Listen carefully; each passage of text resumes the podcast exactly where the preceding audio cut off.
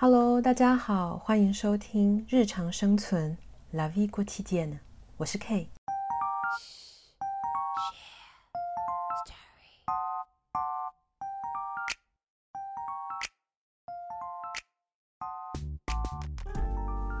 Hello，大家又到礼拜五了，很棒。这个礼拜生存的如何呢？呃，今天。我一看那个巴黎外面的气温 负一度，花了非常大的精神力，才在自己规定的时间就是起床。哎呦，救命啊！OK，呃，希望大家喜欢呃上礼拜新形态的朗读室，呃，超努力的念了一整篇。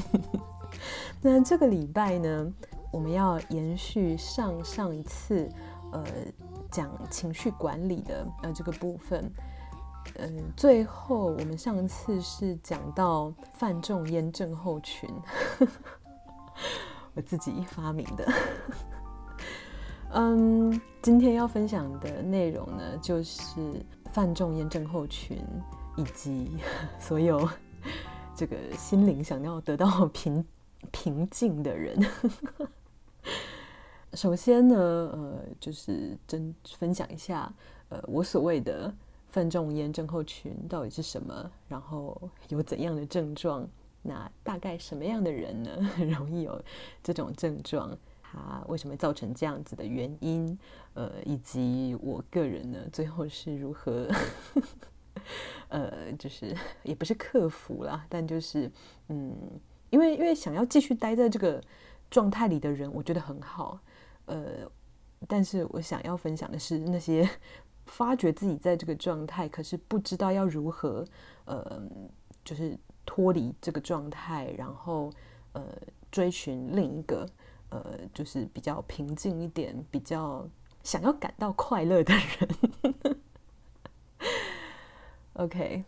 首先呢，呃，一直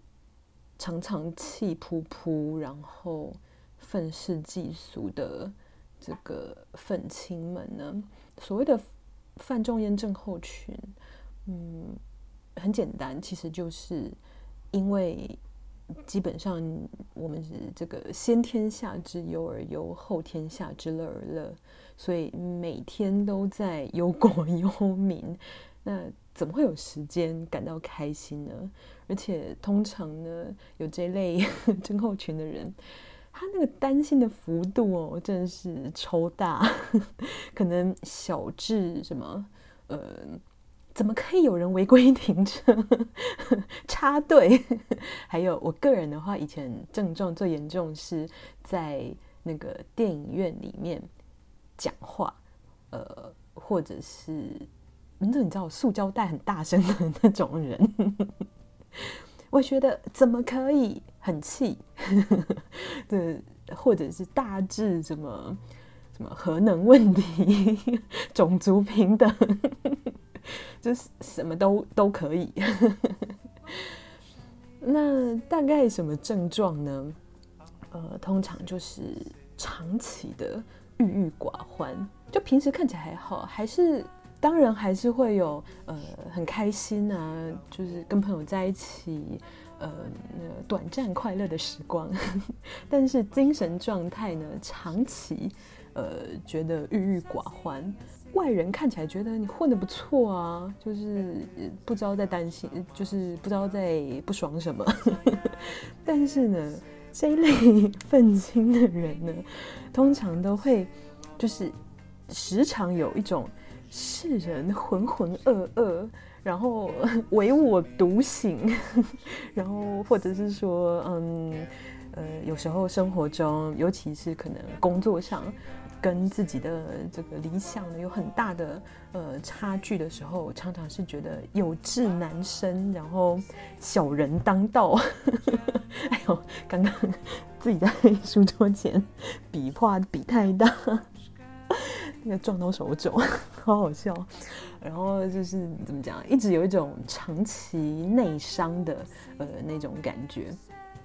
那呃，依我个人经验以及可能我这样子长期观察呢，嗯、怎么样的人会容易有呃这样子的呃状态呢？通常是呃来自所谓的中产阶级家庭，从小是受到还蛮严谨的，然后很、父母就觉得教育很重要的那一种，就是受到很好的教育，然后尤其是小时了了的人。那外人看起来就是整体客观的那个数据啊，或者是呃状态，其实都非常的不错。可是不知道为什么，长大之后，内心深处却一直一直的觉得愤恨难平，然后嗯难以得到那种真的呃就是很该怎么说？很踏实的那种幸福感，到底为什么会这个样子呢？我自己的呃想法的话是，最大的原因是因为把自己的一己之力想得太大，也就是把自己想得太强大，而导致的后果。这边并不是说呃自大的意思，呃，请听我娓娓道来。因为呢，其实呃，我觉得常常很多愤青们呢，都不是出生来自说特别贫寒或者是特别富有的家庭。很简单，因为嗯，前者在他们可能很小、很年轻的时候。嗯，因为经济因素的关系，所以他们就可以非常呃切身的去体会到身为一个个人的无力感，然后从很呃年轻的时候就学着去接受，然后学习说要如何面对呃这个状态。至于后者呢？其实，也就是所谓的，嗯，它可以是呃经济上绝对的优势的呃富有，或者是所谓精英阶级的，呃，就是超精英阶级的那种出生的的人的话呢，他可能即使是长大成人，呃，因为他的背景的关系，所以他可能也很少有机会，或者是根本就不需要，呃。感到无力，就所以他跟这个无力感呢，基本上是不太熟，因为很简单，他是嗯现有体制的既得利益者，所以他也不太会需要说去呃怀疑去 question 这个现有的机制。但是 对于呢，可能中产阶级的人们，那有时候会延伸到那个 upper middle class 的人。嗯，尤其是呃，在学生时代有非常非常好表现的人，嗯，常常有时候小时候呢，呃，是处于基本上衣食无缺的状态，所以对于非常多生活的细节，嗯，他人的呃付出呢，嗯，听起来很蠢，可是真的 就是这么单纯，呃，就是很自然的视为很理所当然。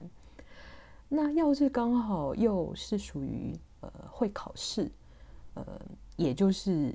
我常常觉得这个现有的教育体制误以为会考试就是会念书啊，呃，这是两回事，或者是就是聪明，根本就是 完全不同的。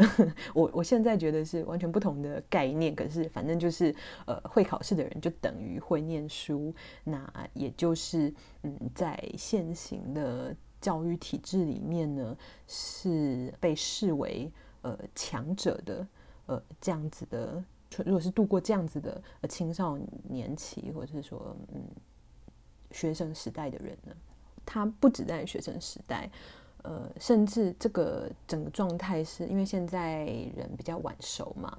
那所以可能呃会一直延续到后青春期，也就是可能是三十岁以前。有的人可能甚至是更久以后，呃，整个这一种心理状态呢，呃，会是长期的，呃，沉浸在一种类似校园生活的，嗯，我自己是觉得是可以说是幻境，就是一个 illusion 里面。那所以一旦就是进入所谓的呃 reality 现实人生之后呢，这样子背景出身的人呢，对于身为呃一个人的呃一个个人的这种无力感呢，说实在是很难很难接受的。嗯，那因为很难接受，所以通常呢是先对大环境生气，呃，就看什么啊，哦，这个怎样的不公不义，那再来是对自己。周围的、周遭的事情，呃，生气。但说实在的，嗯，我觉得是最深的呃部分呢。其实这一切的怒火呢，还是主要来自是对那个突然如此无能的自己感到生气。我觉得这部分，呃，说实话是最多的。因为这一类呃背景的人呢，常常其实是嗯、对自己是要求非常非常高的。那其实对自己要求高的人，在不成熟的时候呢，常常也会呃用很高的标准去要求他人。那这其实是，呃，就是没有人有好处的这个习惯。好，那那讲远了。那反正呢，对自己的无能感到生气的时候，就是因为突然的觉得，怎么可以在以前一切都是按照呃逻辑来的那个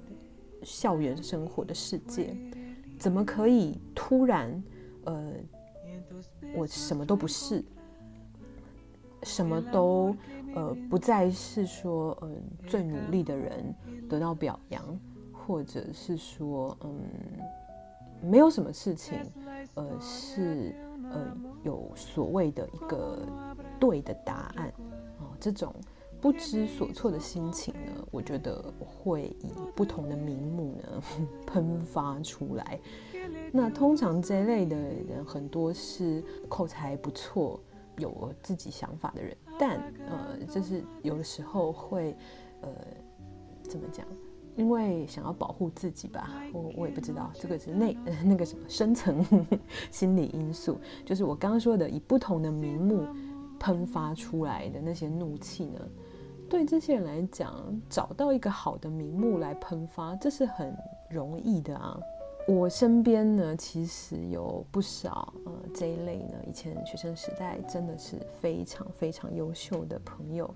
他们都有经历过这一类的，嗯、所谓就是对对所谓的好学生呃来说呢，嗯、相对困难的一个人生阶段，那甚至有的人是就是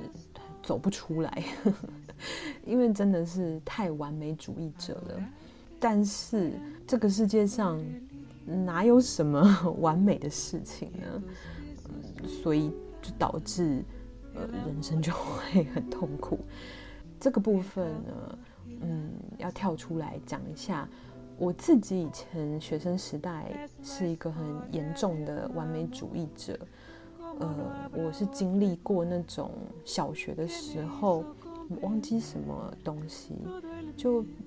什么？全班站，考完试全班站起来，然后那个时候是还可以体罚的时代，所以一百分以下呢，少一分打一下。所以我那时候好像是什么，就是九十八分那一类的，结果莫名其妙也要被打两下，而且是很很痛的那一种。然后那时候就会觉得我看不到那个自己做得好的那个九十八百分之九十八的部分。那个在幼小的心灵里面呢，只觉得我怎么可以搞错那两分的不知道什么东西，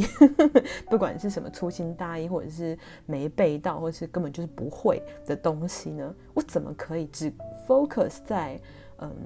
自己不足的部分？然后这一份心情呢，就一直延续到可能再更大一点之后。很多其实越来越多的科目呢，照理来说很多是衍生题，或者是哎，不是衍生题，那叫什么申论题，也就是不应该有正确答案的东西呢，可是却不知为何就一直在追寻正确答案。现在想一想，真的是蠢的可爱。嗯，也就是说，在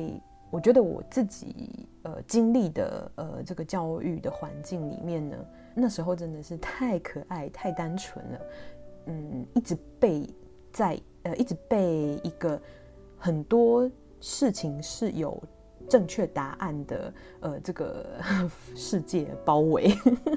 然后后来是很后知后觉才赫然发现，哎，什么没有正确答案哦。然后就惊吓了一番，这样。关于这个这个症候群的解决方式，嗯，我觉得最重要的一点就是要接受每一个个人的力量呢是很有限的，接受，而且是要真心的打从心底的理解，并且接受自己的呃有限。但是，在这个呃有限之内呢，做出最大限度的呃努力，去呃朝着呃去朝着往符合自己价值观的呃方向，什么意思呢？嗯，只有我们真心接受了，呃，讲直接一点，就是自己的无力之后呢。可能你就可以不会再想要如此呃狂妄的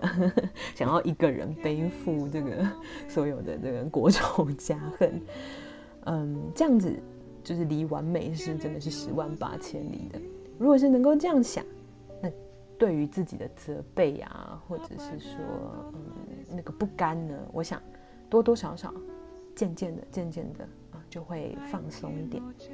然后呢，嗯，我觉得这这个在这个 process 之中呢，会很自然的，因为发觉自己的无力，或者说接受承认自己的无力，就会很自然的呃去注意到其他人的呃努力，而就是真的是生活中很多以前呃没有注意到的所谓的呃小事，其实。都是非常多人的呃不同的付出，嗯，我想有一定的人生经验之后呢，大家都是可以理解说，天底下其实每一件事，我觉得都是非常非常不容易的。年轻的时候呢，大家都会就是都会觉得这谁不会啊？这有什么？但后来发觉呢，其实自己一点也做不来。如果能够时时刻刻提醒，呃，或是说去注意到这样子的呃状态的话呢，我想就很自然的，也就会对其他人呢更容易嗯有包容力，然后嗯也更能够呃有感恩的心这样子。针对这个自己呢，一直呃。就是很坚持的这个信念的想法呢，我想一般的就是愤青们呢，应该是很习惯说，呃，就是如果是遇到跟自己想法不同的人呢，当然是先这个唇枪舌剑一番，然后要是讲赢了，就会觉得你看吧，然后要是就是双方争那叫什么坚僵持不下呢，呃，就可能。呃，就会可能再去找其他符合自己，就跟自己想法相同的人讲，然后一起骂那个人之类，我不知道。但刚刚说的说，嗯，接受自己的无力，并不是说，呃，哦，好啊，那你就放弃，反正就是告诉自己说，反正你做不到嘛，做不到，那也就没什么好好，就是气馁啊，或者是觉得，嗯。不得志什么，就一开始就接受自己办不到嘛？哦，不是这个意思。我的意思是说，嗯，与其在呃口头，尤其是口头上，呃，去去得到所谓的呃这个胜利，不如呢先从自己生活中呃就可以实践的部分，很实际的去执行。那实际去做那么一点点一点点呢，就算是一小步，每天就一点点也好，我相信这一定是对你自己相信的那个信念呢，是有最实在的贡献的。因为实际上那些呃跟你有不同想法的人呢，很多时候呃最后讲到最后，对方不讲话，其实并不一定代表他同意你了。他可能只是就是懒得再跟你讲，所以其实你并没有在就是在这个世界上赢得呃多一个人，就是多呃然后同意你的嗯、呃、信念。呃，与其去做这一种呃争论，然后让自己的心情呢非常的不平稳，我觉得是我们可以实际就是自己相信的事情。就不要一张嘴而已，呃，真的是自己亲身的、实际的，从小事也好，一点一滴的去做。那至于说在一点一滴的去做之中呢，嗯，还是会遇到那些呃完全不同于自己想法的人的话呢，嗯，我目前采取的方式是，呃，要么是就疏远，嗯。然后不然的话，就是如果是没办法疏远的人，比如说同事啊，或者是呃家人这一种的话，那我觉得就是也就嗯继续坚持自己呃的信念，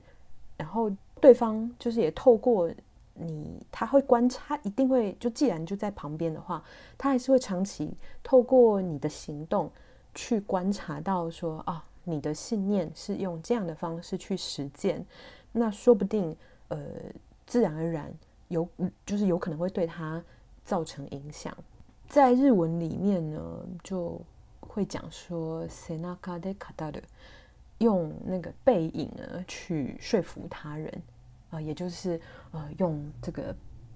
你在做的，如果是说你正在做的时候，对方呢就远远的看着你的那个背影呢。啊，那是比讲什么都还有有利的，呃，这种呃说服方式。这样简单来讲，听起来好像我是在提倡，呃，就是大家不要管这么多啦，就是独善其身就好。不是说不管呃这个别人的死活，或者是呃整个大环境的呃死活，然后只管自己，而是说呃，身为一个个人，这个方式呃是能够对。这个世界呢，有更大的贡献。我们举一个比较通俗的例子，相信大家在呃古代是电视上，那现在的话是 Netflix 上，就大家有听过 Fab Five，呃，他们是五个呃五个 gay，然后他们有各自有各自的那个专长，可能是美发师啊，呃，室内设计师等等等等，他们五个人，然后。一开始第一代呢，他们是去呃改造直男的外表，然后第二代，也就是在 Netflix 上复活的这新一代呢，他们则是特别去挑战呃 base，每一季会 base 在不同的城市，然后通常是那种中西部的，呃，还是非常非常呃，尤其是针对这个 LGBT。议题呢还是非常非常保守的，那他们会 base 在那边，然后呃也不限定直男，就是什么都可，就是什么都有可能成为他们的这个变身的对象。那可能也不只是呃外表的变身，而是就还有很其他呃可能更深层的这个情绪上的交流。嗯，简单来讲就是。人们就你你在那里跟一个他就是觉得你这样有罪的人呢，你与其在那里跟他叫嚣对骂，不如就是让他真实的跟你相处之后，他发觉啊，原来就是你是一个这么好的人，你的性向跟你是一个怎样的人，其实并不一定有，就是没有什么太大的关系，就是自然而然会被这些行动呃改变他自己的想法。那我就觉得呃这样子的方式是比，比如说假设是一群很毒舌的呃，比如说呃 LGBT community 的人。大家一起来做一些所谓嘲笑，或者是呃呃开这些可能保守地区的人的玩笑的这种节目来讲的话，我觉得是因为他们要做那种毒舌节目是很简，而且这种潮流是符合现代政治正确的价值的，所以可能呃大家一起。呃，讲难听点，就是笑那些好像眼界很很窄的这些所谓的乡下人，就很很很容易啊。可是这个并不会改变呃现状，所以我觉得就是，如果是说用这种比较通俗的例子来讲的话，那这 Fab Five 他们每一个人呢，他们一个人一个人，嗯，是很有限的，因为他没办法代表整个呃 gay 的群体啊，或者就整个 gay 的 community。可是他身为一个呃有特殊嗯技能的个人呢，然后同时他的身份也是呃一个呃男同性恋者，他在他的可可限的有限的这个范围之内，他去尽到了最大的可能性，最大的努力。然后用正能量的方式去，嗯，很自然的，他也不用说服，而是就很自然的改变了一些人对他们整个群体的想法。那也就是对这一个呃议题，对他们的信念，对呃整个世界呢，都是有很好的贡献，不是吗？这一种呃不花俏、